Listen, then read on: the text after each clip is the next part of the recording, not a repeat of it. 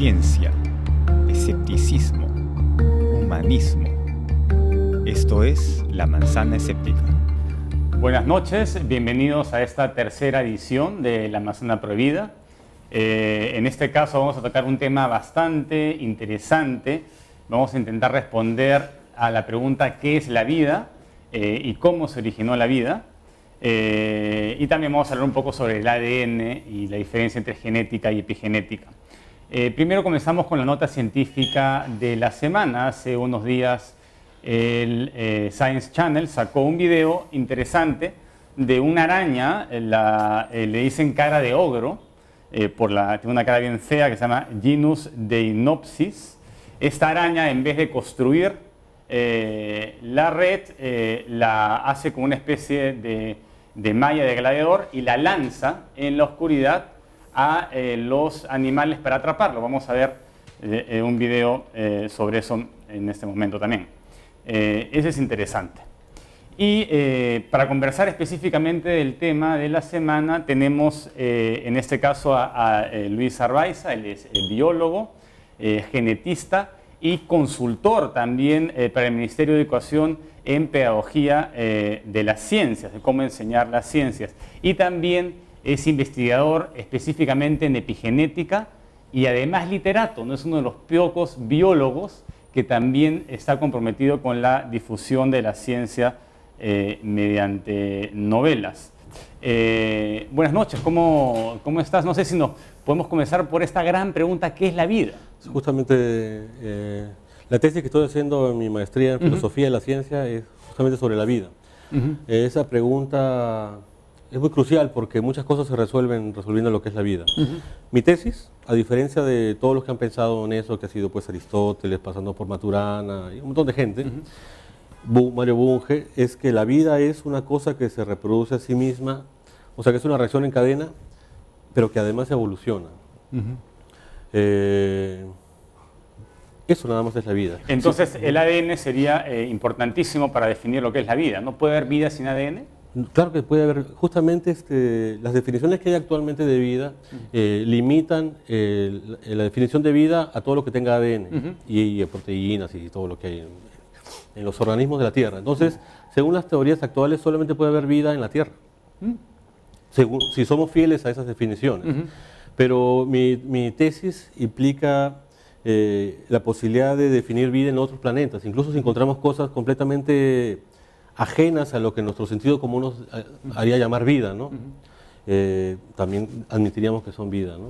¿Podría haber vida que no tenga ADN, sino que tenga otro, mecanismo también de réplica? ¿Tendría que la réplica ser un componente necesario? Tendrían que haber dos cosas. Una cosa clásica de, la vida es su complejidad. Porque Uno es su automultiplicación. Como ejemplo podemos usar a, la, manzana, a la manzana prohibida. Una manzana produce otras manzanas, entonces es una reacción en cadena. Una reacción en cadena, una cosa produce otra cosa igual, y así sigue. Otra cosa eh, típica de la vida es la complejidad. Esta humilde manzana es, es, una estructura extremadamente compleja y mucho más compleja que este edificio.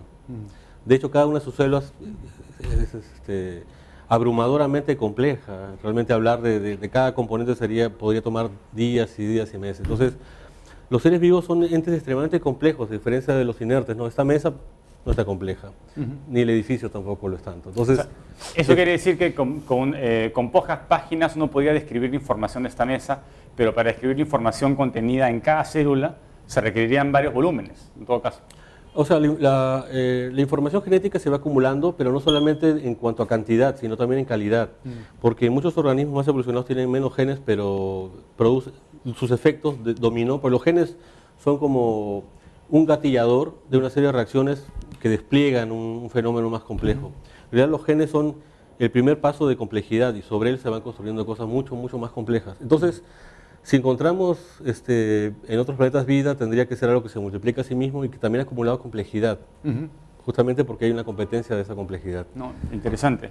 Eh, ¿Y se puede explicar el origen de esta molécula? Eh, sí, claro. Eh, eh, digamos, ¿la ciencia ha podido responder por lo menos parcialmente al, misterio del origen de la vida? Sí, sí, la verdad que este, hay muchos trabajos muy clásicos y muy antiguos, pero el más importante de todos ahora es la teoría del ARN. El ARN es una molécula bastante pequeña, relativamente pequeña, estamos hablando pues de menos de 100 átomos, 100 átomos, estamos hablando de cosas muy, muy elementales, que tienen la capacidad de multiplicarse a sí misma y de evolucionar, en el sentido de que se multiplica a sí misma, pero sus copias no son iguales entre ellas. Unas son más eficientes que otras, y así como cuando corre un cojo versus uno con sus dos piernas muy eh, bien hechas, gana el, más hábil. Entonces se va formando una, un proceso de selección natural molecular.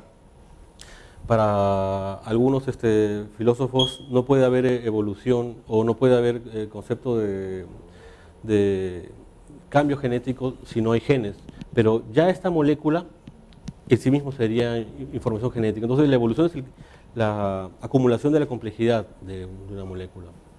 Quisiera agregar una cosa más. Esta, esta definición de vida puede explicar este, la, la, vida incluso con elementos que no tengan que ver con los átomos o, las partículas que nosotros conocemos. Tú sabes que Stephen Hawking, el famoso físico, habla que es posible otros universos con otras este, variantes, otros, otras leyes fundamentales de la naturaleza de la materia. Entonces, un universo de antimateria, un universo con el tiempo hacia atrás o el tiempo negativo, o, cualquier estado radical de la materia puede permitir la posibilidad de vida. Interesante, entonces estamos hablando que las leyes de este universo no serían necesarias, Exacto, eso va justo, sí, exactamente. Y, también habrían, eh, podría haber vida, eh, tal vez no de carbono, sino de silicio o... De, antimateria, en un universo donde, donde las leyes del universo fueran distintas, también habría vida. Eso va contra el famoso argumento antrópico fuerte, que dice que nuestro universo está calibrado por algo particular para que la vida pueda aparecer. Entonces, pero en realidad, según esta definición de vida, la vida puede aparecer en cualquier estado de la materia, casi cualquier estado del cualquier universo podría albergar vida. Entonces, si, tienen, si tenemos las leyes de la física compatibles eh, con la producción de la vida, necesariamente se tendría que producir como una cuestión eh, consecuente con las leyes físicas, ¿no? Sí, siempre y cuando haya energía disponible es posible que haya vida. Por supuesto, no hablamos de vida con seres este, blancos, de ojos almendrados, chiquitos, cabezones, como uno piensa proyectivamente, claro. sino con cosas tan distintas de nosotros como las plantas. Por ejemplo, una manzana está distinto a uno y sin embargo estamos genéticamente emparentados a ella. Una, vida, una vida extraterrestre eh, no está emparentado a nosotros. Entonces sería miles de veces más distinto del hombre que de lo que, es de lo que el hombre es distinto de una manzana. Ah, esa, es una, es una gran pregunta, ¿no? Eh, eh, un debate ahí entre Neil deGrasse y Richard Dawkins sobre cómo sería la vida en otros planetas. ¿no? Richard Dawkins piensa que la vida tendría que ser más humanoide, que necesariamente uno desarrolla, por una cuestión de economía, una forma humanoide. Eh, y deGrasse dice, no, eh, la vida puede surgir de cualquier otra manera. La humanoide no necesariamente es el ah. camino a seguir. Entonces, invalida un poco lo que sale en Star Trek. ¿no? Ah, sí, ah, no, pues sí, sin duda.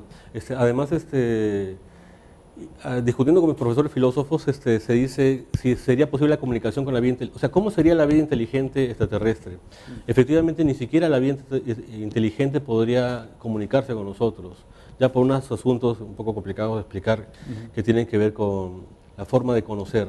Entonces, mi tesis implica al final de toda de toda la discusión que si hubiese vida inteligente, tampoco podría haber comunicación con la vida inteligente. O sea, esa idea de que, bueno, al final nos entendemos y llegamos, esas cosas, yo creo que no, ¿no? Bueno, podríamos ser bastante brutos a comparación de otra especie que es mucho más inteligente, ¿no? O sea, puede, ah, puede haber especies más, sí, efectivamente, o más inteligentes o igualmente inteligentes, pero incapaces de comunicarnos.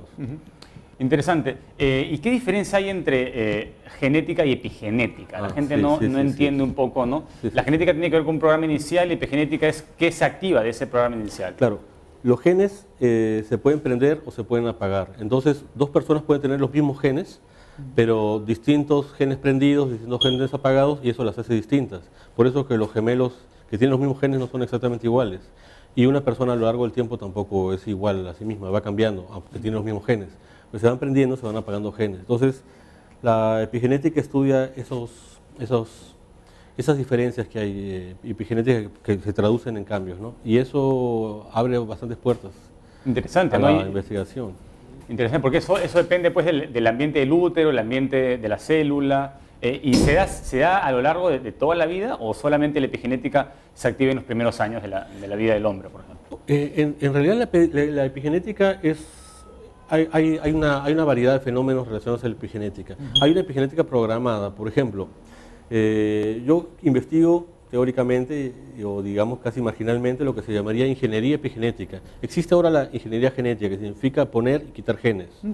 La ingeniería epigenética implicaría eh, apagar o prender genes, que es otra cosa, o sea, ni sacarlos ni ponerlos, sino modificarlos.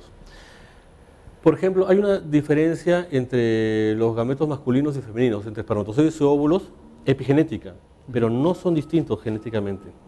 Entonces, la investigación teórica que yo hago es para modificar epigenéticamente los espermatozoides para que sean semejantes a un óvulo y permitan la reproducción entre personas del mismo sexo. Mm, lo cual resolvería el problema de las adopciones entre los homosexuales.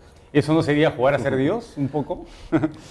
Cambiar, digamos, el, ADN, hay esta provisión. Pero eso sería como jugar a ser un unicornio, porque Dios no existe y los unicornios tampoco existen. Jugar a eso es un poco raro. Y no creo que tenga que jugar a ser Dios, porque sería jugar a ser hombre, porque ser hombre, o sea, ser un ser humano implica hacer lo que no hacen los animales, que es hacer cosas artificiales, solamente de una magnitud muy grande. Desde que el hombre agarró la piedra para, para golpear un hueso y sacarle el tuétano, ya estaba haciendo algo completamente artificial. Mm. Eh, modificar epigenéticamente los espermatozoides para que se conviertan en óvulos y que se reproduzcan los hombres entre ellos, es algo parecido, solamente que un poquito más este, sofisticado. Aparte nosotros decidimos con quién casarnos, con quién reproducirnos. Eso de alguna manera es, hacer una selección genética, ¿no?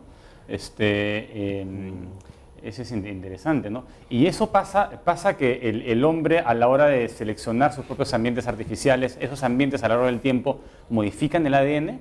Por ejemplo, el caso de, la araña eh, que tiene su tela, ¿no? El, interactuar con la tela modifica también los genes de, de la araña, o sea, de alguna manera las arañas y los seres humanos son eh, maestros de su, propio, de su propia genética de alguna manera? Lo que pasa es que los genes, bueno, según los genes este, tratan de multiplicarse a sí mismos y de mejorar, o sea, de volverse eficientes para competir justamente con otros genes en un ambiente. Pero llega un momento que el éxito de la vida es tan grande que el ambiente es más genes, o sea, los otros. Eso pasa también, por ejemplo, entre la... Eh, por, eso la evolución está condicionada por otros seres vivos. Por ejemplo, ya eso ya lo descubrió Darwin, ¿no? el pavo real hizo esa cola, desarrolló esa cola tan vistosa porque habían hembras, pavo real. Entonces, no es para adaptarse al medio, sino para adaptarse a otros ADNs que también tenían sus propios intereses. Entonces, al final pareciera como una conversación, eh, la vida pareciera una conversación tautológica entre la misma persona, que hace casi una conversación a solas. Hay muchas personas que creen en el diseño inteligente, ¿no? Piensan que hay algunas estructuras como el ojo, que es una máquina casi perfecta o perfecta y que solamente se podría explicar porque hay un diseñador atrás, ¿no? puede ser Dios, una entidad sobrenatural que haya diseñado esto. ¿no? Em, y atacan, ¿no? inclusive muchos biólogos que son creacionistas ¿no? y atacan a la, a la eh, teoría evolutiva. La pregunta es, ¿se puede, em, digamos, eh, ¿se puede ser biólogo y al mismo tiempo creer en el diseño inteligente? No, porque, o sea, el diseño inteligente, que es una de las versiones del creacionismo, ha tenido un, montón de versiones, eh, contradice la teoría evolutiva, tanto desde la más primitiva, digamos, de Darwin hasta la más moderna, la, biología, la evolución molecular y eh, la teoría sintética en evolución. Lo explico de la siguiente forma. Por ejemplo, Darwin, lo más simple, ¿no? Darwin dice de que al azar se producen una serie de, de mutaciones, ¿no? Por ejemplo, una manzana más rosada, más blanca, más roja, más chiquita, más grande, más dulce, más amarga, etcétera, etcétera. Entonces, esa, e, ese, eso ocurre al azar. Pero si hubiese un, diseñador inteligente, no, no, sería al azar, sino que si conviene que sea más dulce, aparecería una más dulce, simplemente. Entonces, ya hay una contradicción entre, entre una condición para la evolución y, y la idea de un creador. En el segundo caso, hay una selección natural entre los individuos. ¿no? Los individuos más, más, eh, más eficientes pasan a, sus genes, los menos eficientes no pasan los genes. Y eso también ocurre por necesidad, o sea, por, pues lógico, ¿no? Si, yo pongo a correr, el más rápido llega primero, mm. por necesidad. Ahí también sobra la idea de, Dios, porque no es que Dios haga que el más rápido llegue más, más rápido, es su rapidez la que lo hace llevar, llegar. Entonces, eh, no hay ningún elemento eh, en que entre la, posibilidad de existencia de Dios en la teoría de evolución, y menos en las teorías de evolución modernas.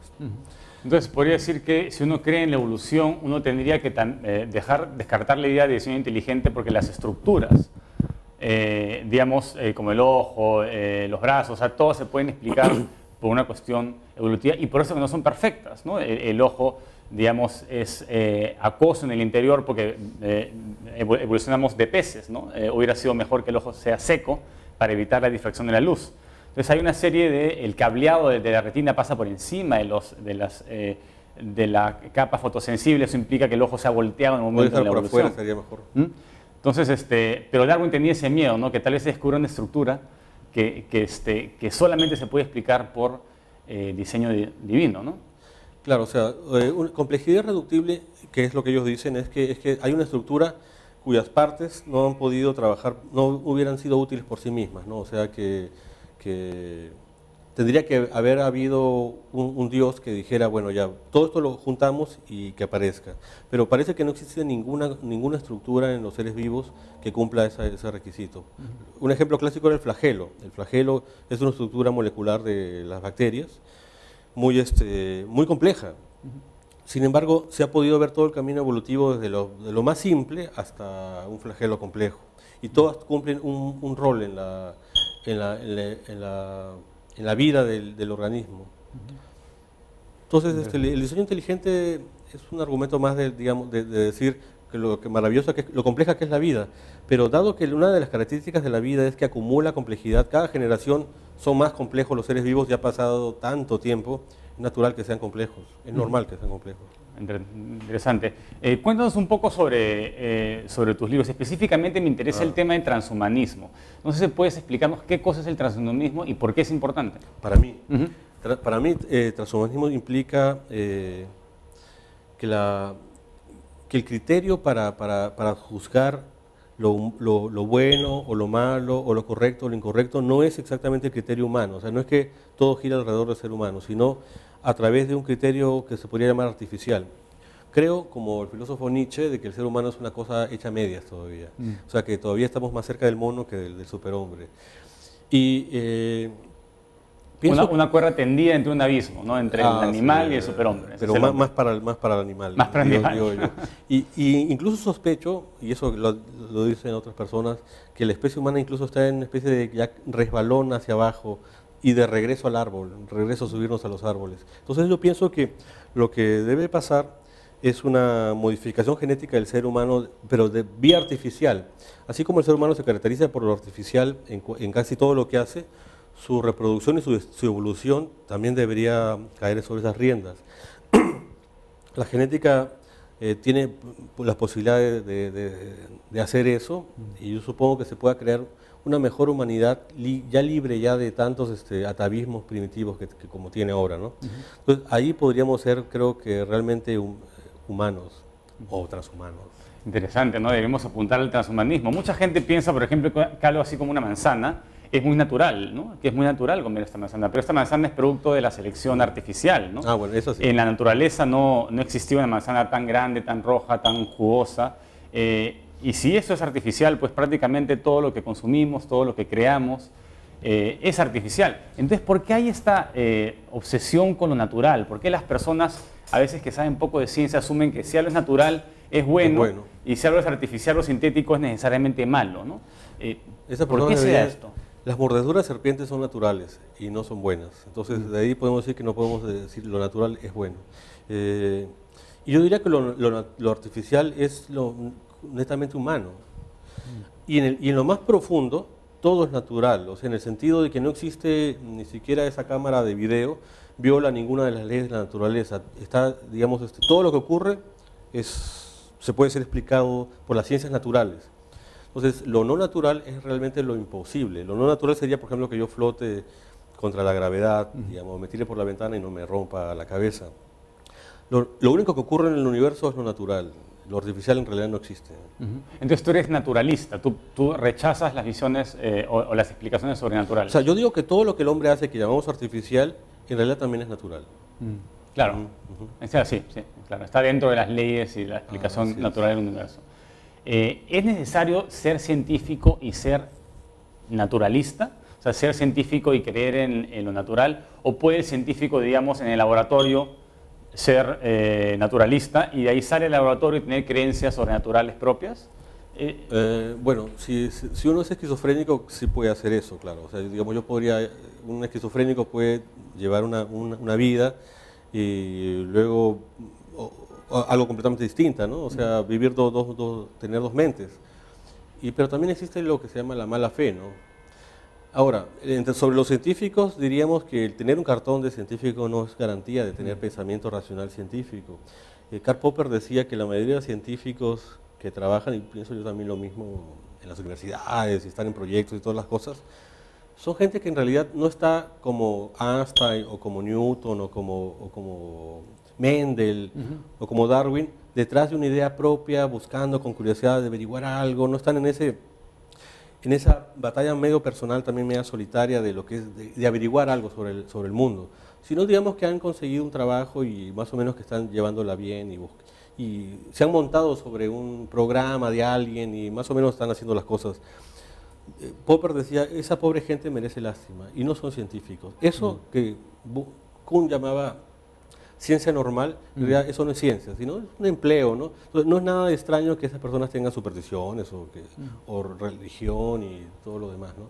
Un verdadero científico eh, no puede tener ideas sobrenaturales, porque significaría entonces que no tiene pensamiento racional, porque considera que el pensamiento racional no alcanza para todas las cosas. Interesante, sin embargo es persistente, ¿no? Ahora es, menos común, pero en el pasado prácticamente todos los científicos ah, bueno, eran creyentes, ¿no? Yo también habría sido creyente si hubiera nacido el siglo pasado, por, porque quiero seguir vivo, ¿no? O sea, mi amor por la ciencia no es más que mi amor por la vida. no, quería ser quemado ni ahorcado. Interesante. Em, no sé qué nuevos proyectos nos puedas, eh, estás involucrado ahora, eh, estás estudiando la, epigenética eh, y em, cómo poder, eh, cómo dos hombres se pueden reproducir. Eso sería bastante útil. Bueno, primero habría que aprobar la ley de unión civil para, para permitir esto, ¿o ¿no? Yo creo que no, no es necesario porque serían hijos extramatrimoniales, solo para que sean hijos dentro del matrimonio, pero pueden fácilmente ser hijos extramatrimoniales. ¿no? Eh, esa, idea, esa es una idea bastante antigua en realidad en la genética, pero el, el problema es que la parte epigenética esto, es una nueva rama de la ciencia bastante desconocida las diferencias epigenéticas entre hombres y mujeres en, cuanto a los gametos es algo que no se conoce todavía, por eso que tiene que haber investigación científica para que eso se pueda hacer. O sea, no es que ya tengamos el conocimiento para hacerlo, no se sabe todavía, hay que, hay que investigar. Y, pero eso también trae una serie de problemas éticos. Pero todos los problemas éticos, entre paréntesis, no filosóficos, están basados en, la, el prejuicio. O sea, no veo que haya ningún problema ético para que dos hombres no puedan tener un hijo biológico. Eh, racional, o sea, basado en la razón. Pero definitivamente los, este, hombres que están ya de regreso hacia el árbol van a protestar, se van a oponer, sin duda, sin duda. los que no se van a convertir en transhumanos como los que aceptamos la, artificialidad. Interesante, ¿no? Podemos definirnos tal vez como no Homo sapiens, sino Homo artificiales. Yo pienso que deberíamos ser Homo sapiens tecnesis, mm, de la palabra tecnetos, que significa artificial, porque es lo que nos caracteriza como, como humanos. Por eso mi libro de ciencia ficción se llama Tecnetos. Excelente, espero que, eh, que, lo puedan conseguir. Está en las bibliotecas. Eh, no, ya, no hay, ya no hay números, ya. pero pienso sacar una tirada y espero que lo consigan. Sí, por favor, para que todos podamos leerlo muy bien. Estuvimos acá con Luis Arbaiza, eh, biólogo genetista, y un consejo para los científicos creyentes y no creyentes: por favor, dejen las cuestiones de fe, lo sobrenatural afuera del laboratorio. Pueden mantener sus creencias, pero no las utilicen para interpretar el mundo natural. Muchas gracias y nos veremos en la próxima vez.